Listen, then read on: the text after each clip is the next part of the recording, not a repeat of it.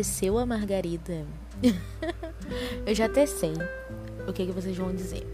A Gabi gravou um último episódio falando sobre a necessidade dela dar uma pausa, mas falou que voltaria. E até agora nada. Eu acho que já passaram o quê? Três meses, seis meses, não sei, porque eu não voltei para olhar do episódio que eu gravei falando sobre a necessidade da pausa, da minha pausa. Enfim, mas cá estou eu. Não tô aqui pra trazer novas é, explicações, novas desculpas e tudo mais. Gente, preciso parar. Não. Eu acho que eu tô aqui pra informar. Enfim, eu falei no último episódio que eu precisava de uma pausa porque eu tinha perdido alguns parentes pro Covid. Tava muito mal com relação a tudo isso. E eu não conseguia gravar, não conseguia rascunhar nada, que me dava vontade de chorar. E eu senti que eu precisava dar uma parada, porque não adianta gravar as coisas quando a gente não tá muito bem, porque não fluem, não saem do jeito que a gente gosta. Mas é, aqui estou eu, infelizmente, porque levei tanto tempo para voltar. Depois que eu gravei aquele episódio falando que eu precisava parar, mas que eu já estaria voltando é, uma prima e um casal de tios meus foi internado. A minha prima e o meu tio estão se recuperando gradativamente porque ficaram com algumas sequelas do Covid, mas infelizmente a minha tia faleceu e era uma tia muito querida para mim. Então eu fiquei muito mal, muito mal mesmo. Não conseguia gravar, não conseguia fazer nada, só chorava. Porém, é, os meus parentes que já faleceram com relação a isso, alguns amigos da família, não voltam. A minha tia também não volta, por mais duro que isso possa parecer, mas não adianta eu ficar chorando sempre. Se eu tenho, é, se eu acredito em um Deus, acredito no céu, então eu creio que agora, por mais que doa na gente que está aqui, mas eles estão num lugar melhor, né? Enfim partiram precocemente, mas estão num lugar melhor e não adianta eu ficar chorando. É, a vida precisa seguir o seu caminho. E é isso. Então, cá estou eu de volta. Esse episódio já estava mais ou menos rascunhado. Eu tive que dar uma modificada em algumas coisas. Mas eu acho que vocês vão gostar. Então, basicamente é isso. Isso aqui são não explicações, mas acho que informando a vocês o que aconteceu, porque que eu fiquei parada mesmo dizendo que voltaria. Vocês que acompanham aqui, que me escutam e que, que gostam, obrigado pelo apoio que eu tenho recebido é, lá no Instagram. Para quem não me segue ainda, arroba Gabriele com dois L's e é Rocha G. No Instagram, no Twitter, enfim, todas as minhas redes sociais são isso, Gabriele Rocha G.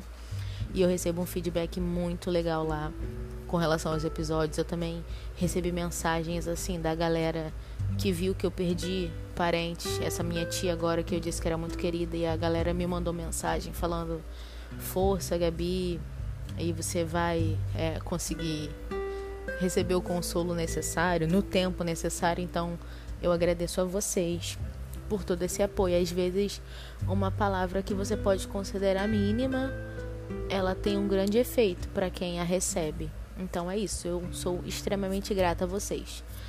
Mas agora chega. Vamos tentar continuar, né? É isso que a gente precisa fazer. Então, senta que lá vem a história. Esse episódio eu acredito que vai ser bem bacana.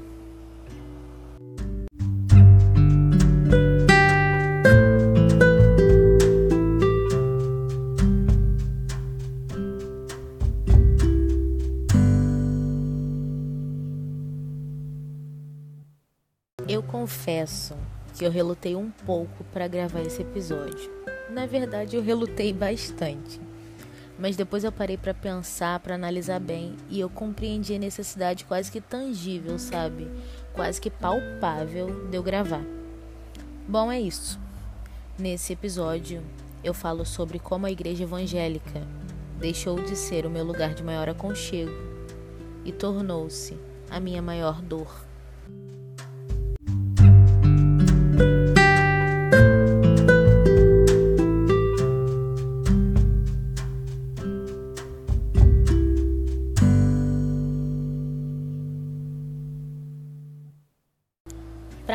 Me conhece, eu sou evangélica desde que eu nasci. Os meus pais me apresentaram um Deus ao qual eu sou total e completamente apaixonada e não. Eu não sou evangélica por imposição deles e nem da mesma igreja nós somos. E eu confesso que ainda que eu seja extremamente falha e faça um monte de besteira todo santo dia, eu não me vejo é não amando esse Deus, não servindo a esse Deus. E eu jamais me envergonhei do evangelho. E eu creio que isso não vai ocorrer jamais. Eu tô desde criança na igreja, né? Eu nasci na igreja e desde que eu comecei a entender o que era ser evangélica, o que era o evangelho de Cristo, até hoje, nos meus quase 26 anos, é, a vergonha com relação a isso nunca ocorreu e jamais ocorrerá. Porém, eu sinto uma profunda vergonha do que boa parte dos evangélicos, eu não estou dizendo todos, porque eu não quero generalizar, mas uma boa parte do que eles fizeram com o evangelho. Eu sinto vergonha. Quem me conhece também sabe o quanto eu sou total e completamente contra o governo atual. Governo esse que, para quem se lembra, se elegeu com o tema, o lema, enfim, Brasil acima de tudo e Deus acima de todos. Governo que vem semeando morte e destruição desde o dia em que ele começou. E governo esse que, infelizmente, ele foi eleito por uma boa parcela de crentes. Ah, Gabi, mas crente todo mundo é, né? Como a gente costuma de, é, escutar por aí, dizer às vezes, crente até o diabo é. Afinal, todo mundo crê em alguma coisa. Então, deixa eu reformular. Porque esse governo, o qual vem semeando morte, ele foi eleito por uma boa parcela de evangélicos. Deus acima de tudo. Deus. Não tem como combinar Deus com ódio. Não tem como combinar Deus com elogios e apoios à tortura, ameaça a quem se opõe ao que o governo apregoa, a jornalistas, enfim, como é de costume desse governo. Sabe, nos textos bíblicos, eu não sei se vocês conhecem, se já leram a Bíblia, enfim, mas nos, te nos textos bíblicos, Deus ele revela a sua natureza como sendo uma natureza de amor e misericórdia. E o bolsonarismo ele conduz uma política que nada tem a ver com esse Deus amoroso e misericordioso. Fora que se a gente crê em Jesus, né? Se a gente crê em Deus, crê em Jesus. Se a gente crê, a gente sabe que ele foi duramente torturado quando ele foi crucificado. Então, como defender pessoas que exultam quem comete ou quem cometeu qualquer tipo de tortura? É, não tem como comparar a crucificação com a ditadura militar, mas eu lembro bem do Bolsonaro fazendo menção honrosa e falando com louvores de torturadores da época da ditadura. Ustra, por exemplo, que a gente sabe que torturou a Dilma. Eu não sou petista, não estou aqui para falar sobre isso. Mas como é que a gente pode dizer que ama Deus, que foi torturado, e apoiar um cara que apoia a tortura? É bem incondizente, sabe? Eu penso que se os crentes, os evangélicos no caso, que elegeram Jair Bolsonaro como presidente, se eles vivessem nos tempos de Cristo, certamente eles seriam os que levantariam as vozes para pedir a crucificação de Jesus e a liberdade de Barrabás.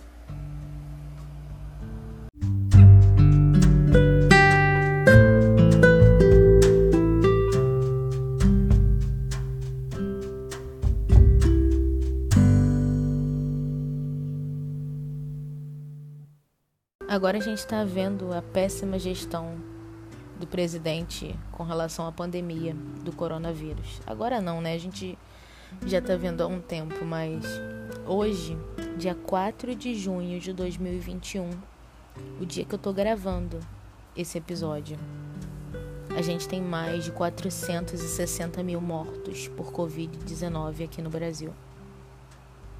Mais de 460 mil mortos. Tem pessoas que eu amo que entraram nessa estatística aí. Talvez você que está ouvindo esse podcast também tem pessoas que você ama que estão ali representadas nesses 460 mil. E a gente vem batendo recordes e mais recordes de mortos em 24 horas. Já tiveram dias que superaram 4 mil mortos. Chega a ser inacreditável 4 mil pessoas morrerem em um dia para uma doença que já existe vacina. Mas ainda assim, o presidente possui muitos apoiadores e, infelizmente, boa parte continua sendo de evangélicos. Sabe, um dos controles da pandemia é o distanciamento social e o lockdown, que é o fechamento de tudo que não seja essencial à sobrevivência da população. Obviamente, o governo brasileiro não incentivou essa prática, né? Muito pelo contrário. Disseminou mentiras e mais mentiras acerca disso. A gente sabe como o lockdown afeta a população, mas a gente também entende que a necessidade da sua prática deveria ter sido para ontem, né? E eu não quero entrar muito nesse âmbito econômico e falar sobre distanciamento, sobre as medidas preventivas, né, que a gente tem que tomar, porque eu já falei isso no episódio 2. Só você voltar lá, os números estão bem desatualizados, né?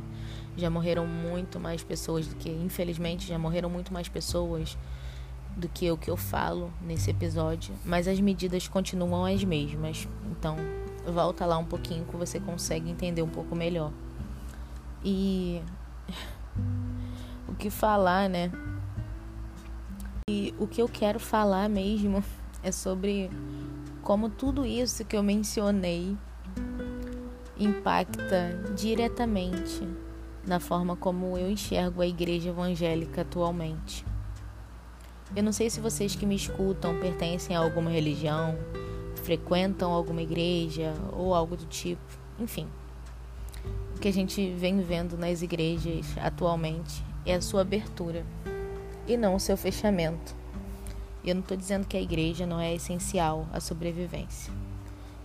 Eu sei que é importante você estar junto de pessoas que pensam o mesmo que você, sabe? Isso é bem bacana. Eu, como frequentadora assídua da igreja, eu sei como, como isso é importante diretamente na nossa vida. Mas não é um momento da gente estar aglomerado, sabe? Tem uma frase que a gente usa muito dentro da igreja que diz que o mesmo Deus de perto é o Deus de longe e que Deus não mudou. Quem mudou fomos nós. Então, por que que o Deus que eu, quando eu dobro o meu joelho dentro da minha casa para orar, ele seria diferente do Deus que está num templo, dentro de uma instituição religiosa. Ele não é diferente, nem um pouco. Infelizmente, eu tenho visto pastores. Eu não estou dizendo que eu estou magoada com a minha igreja, não. Não quero que vocês pensem isso e falar, nossa, a, igreja da Gabi é horrível eu tô magoada com a igreja evangélica num contexto geral, sabe? Não só a minha, muitas outras. Eu tenho visto pastores dizendo que ah, o Covid é só uma invenção da esquerda, uma invenção do comunismo, usando frases que o presidente já dizia antes: ah, o Covid é só uma gripezinha, isso e aquilo. Eu tenho visto pastores falando que se você tomar a aguinha orada que eu ungi, a aguinha abençoada, você não vai pegar Covid. Gente, espera lá. Isso não existe. Não existe. Não é porque eu vou tomar uma água, enfim, ou porque eu vou receber uma oração de alguém que eu não vou ficar doente. É muito triste a gente ver pessoas que dizem amar o próximo, diziam amar o próximo, praticando atos tão ruins, sabe?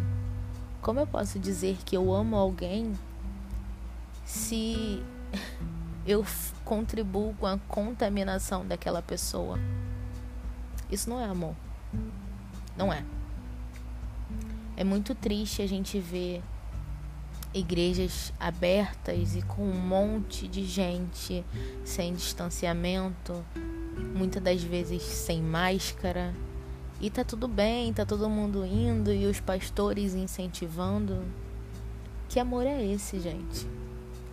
Que amor pelo próximo é esse? O Covid mata. Tem pastores que já perderam membros da sua igreja e simplesmente continuam seguindo a vida como se ah, tinha que ter acontecido. Deus quis.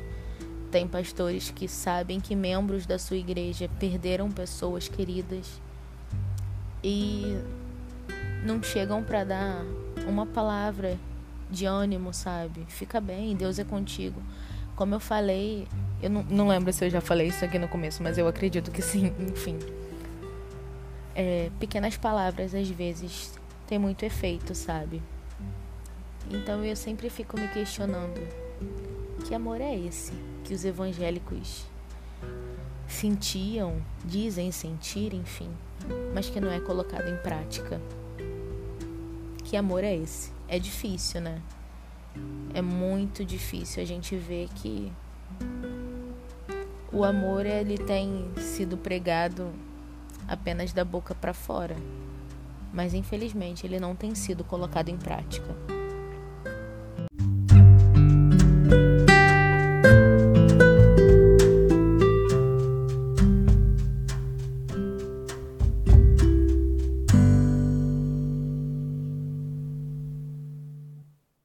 Enfim, gente, saibam que eu não sou a única que estou magoada com a igreja. Eu tenho amigos também que frequentadores assíduos, assim como eu, que já me falaram das mágoas que carregam com relação a isso tudo, das mágoas que a pandemia e essa política de morte fez aflorar nos corações. Isso é muito triste, mas também é muito real. E navegando pelo Twitter, eu encontrei um grupo de pessoas, sabe, que tem essa mesma visão. E entre eles eu encontrei uma menina que se chama Taine. E ela escreveu um texto que foi até o texto que eu é, coloquei como, como título desse episódio, um, um trecho do texto. E eu gostaria de finalizar esse episódio lendo ele porque ele sintetiza bem tudo que eu falei aqui.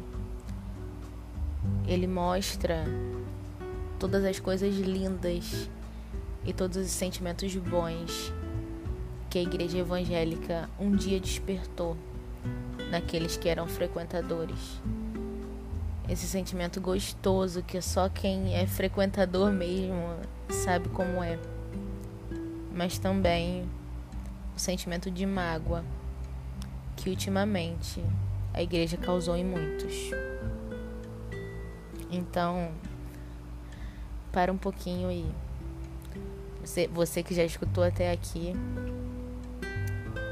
escuta esse finalzinho com esse texto da Taine que diz que a igreja evangélica é a minha mágoa.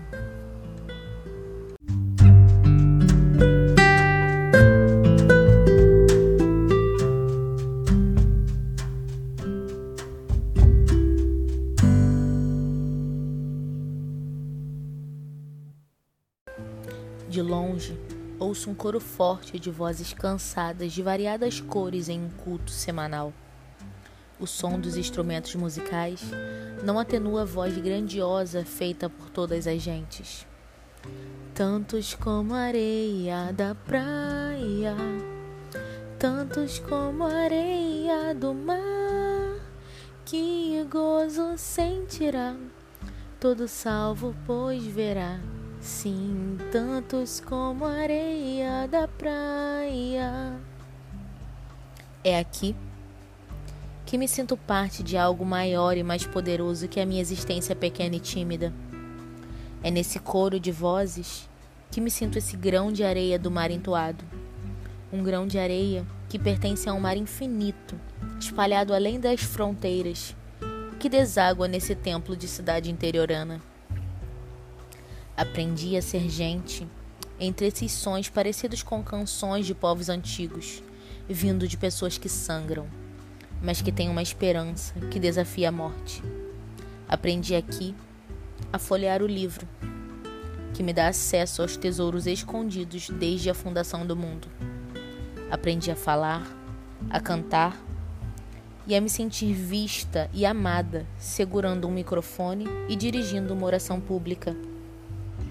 Nas memórias que constituem quem eu sou, estão marcas profundas de ternura, marcas de todas as pessoas que conheci, de todos os amigos que são meus irmãos, do universo que foi e é o meu lar, o lugar em que me sinto segura. Mas às vezes, o lar pode ter teto de vidro, e é na dissonância dos anos que o coro de vozes, as relações construídas, os homens de terno, as senhoras de cabelo de neve e os olhares ternos, o folhear do livro e o som de vozes fortes de um exército perdem o sentido. Esse lugar não é mais um lar. Não se os acordes por trás exalam poder e não mais serviço. Não se por trás da manta sagrada dos ritos e do abraço santo se escondem hipocrisia e cheiro de morte. E tudo por um motivo. A ironia mais risível do mundo. A circunstância da qual juramos nunca cair. No altar acolchoado e cheio de pompa, não mora mais um Deus que se fez carne em um carpinteiro. No altar há um homem que se diz Deus. Diante dessa estátua, todos e todas se ajoelham e exaltam o seu nome batendo continência. E no lugar das canções ritmadas pelas vozes fortes de mulheres e homens, que são também as lavadeiras, os motoristas, as agricultoras e os empregados, a som de metralhadoras. O hino devoto de soldados prontos para matar, ansiosos para matar, alegres por matar. O sangue o cheiro de sangue, o desejo visceral por sangue mancham as paredes desse lugar.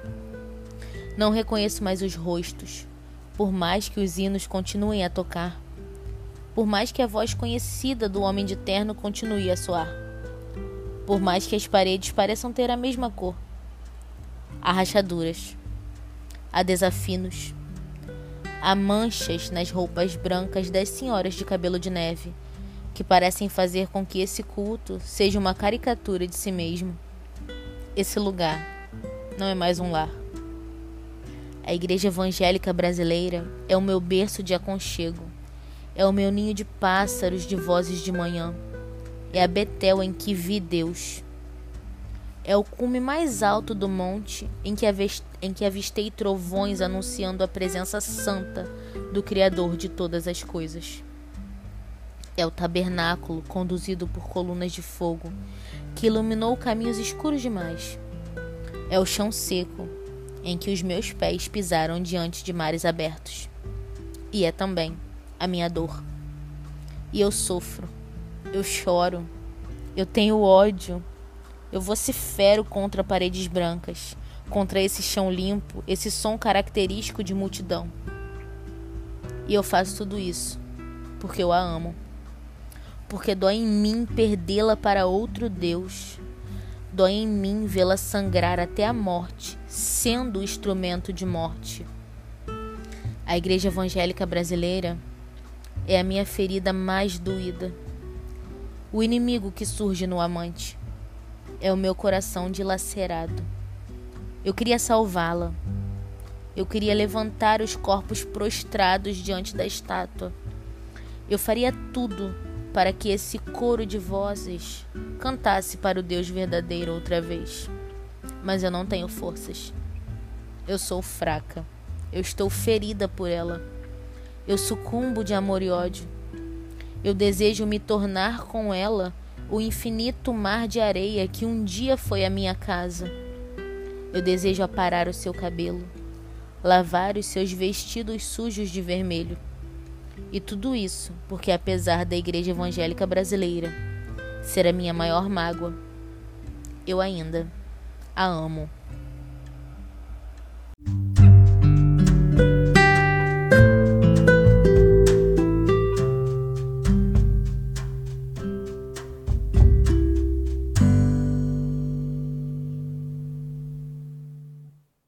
É isso, galera. Chegamos ao final de mais um episódio. Como eu disse lá no início, eu tava bem relutante para gravar, mas ao mesmo tempo eu vi a necessidade e eu espero que tenha te feito, você que tá ouvindo aí, né, tenha te feito refletir um pouquinho.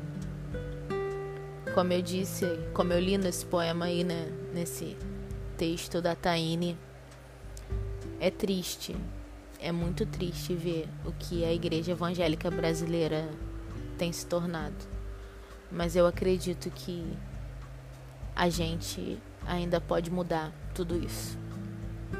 Pode partir de nós essa mudança. E ainda que seja difícil, ainda é possível de ocorrer. É isso, galera. Eu espero que você tenha, como eu disse, eu espero que você tenha refletido. Se você gostou e acha que algum amigo seu também vai curtir.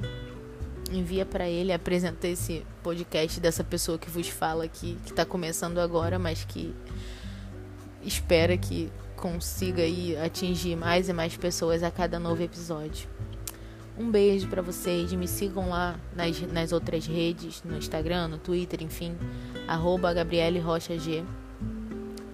E é isso. Um beijo, fiquem com Deus e até o próximo episódio.